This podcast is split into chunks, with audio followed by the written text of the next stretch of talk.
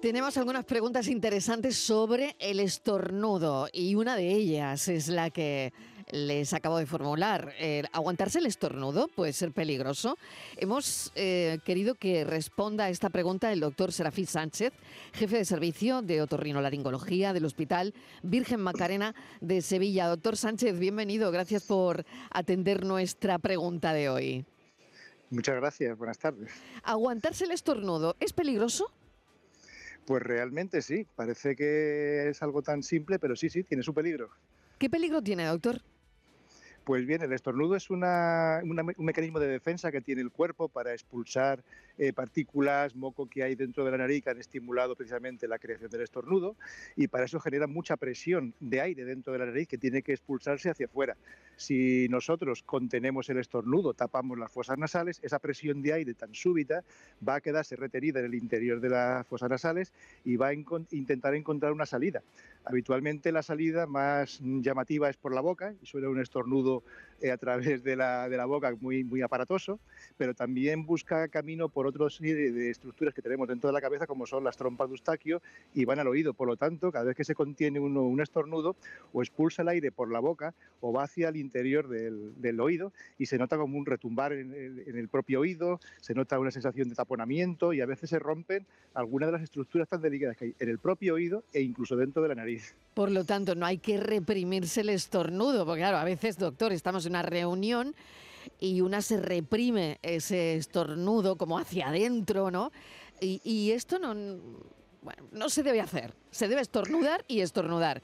Si la acción del estornudo es estornudar, hay que estornudar.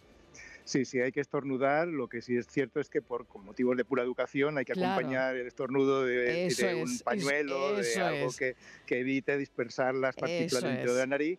o como mucho, como mucho, ayudarle también con una pequeña parte de expulsión de ese aire por la boca, pero no retenerlo dentro de la nariz. Claro. Em, es verdad que la frecuencia de estornudos puede variar y eso los alérgicos lo, lo sabemos muy bien, pero ¿hay un límite de estornudos que deberían preocuparnos, doctor?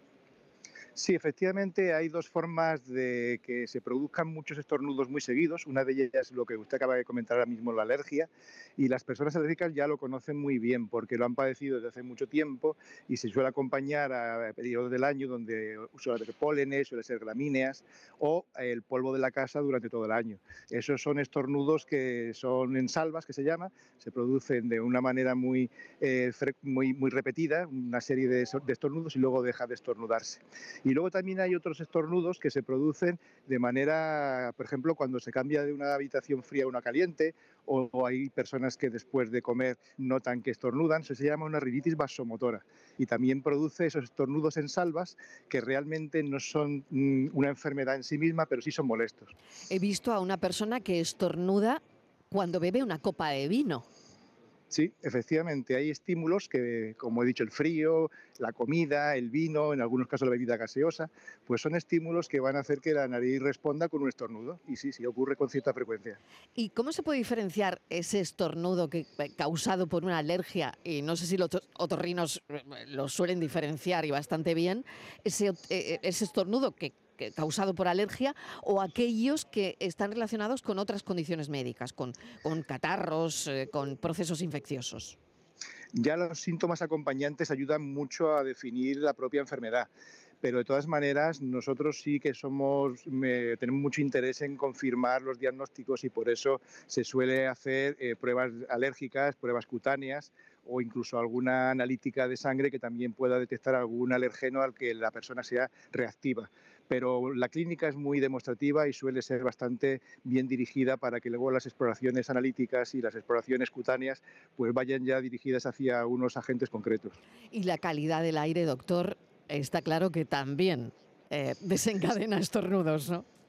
Sí, evidentemente el aire, mm, no solamente por la acumulación de, gramíneas o de pólenes en épocas de, polinización o incluso cuando hay mucho viento, sino porque la propia contaminación incorpora muchas partículas que son estimulantes de la nariz y además provocan eh, reacciones de las propias fosas nasales, de la mucosa de las fosas nasales y da muchos síntomas de obstrucción, de mucosidad y de sensaciones de pérdida de olfato y dolor de cabeza. Qué interesante esta charla. Doctor Serafín Sánchez, muchísimas gracias por contestar a nuestra pregunta, que podía parecer una pregunta tonta, pero que no lo es. ¿Aguantarse el estornudo es peligroso? El doctor Serafín Sánchez nos ha dicho por qué lo es. Sí que puede ser peligroso. Gracias, un saludo, doctor Sánchez. Gracias a ustedes, buenas tardes. Buenas tardes, jefe de servicio de otorrino-laringología del Hospital Virgen Macarena de Sevilla. No se aguanten el estornudo, eso sí, hay que hacerlo con seguridad para no contagiar a nadie. Sí que tenemos un proceso infeccioso, ¿no? Un catarro o bueno, ahora lo más normal sería un catarro. Pero si es alergia, pues también hacerlo con seguridad. Bueno, gracias por estar ahí. Mañana a las 4 volvemos a contarles la vida como siempre. Y a las 6, en este espacio, tratamos de cuidarles, cuidarnos. Gracias por estar ahí. Un beso enorme para todos. Adiós.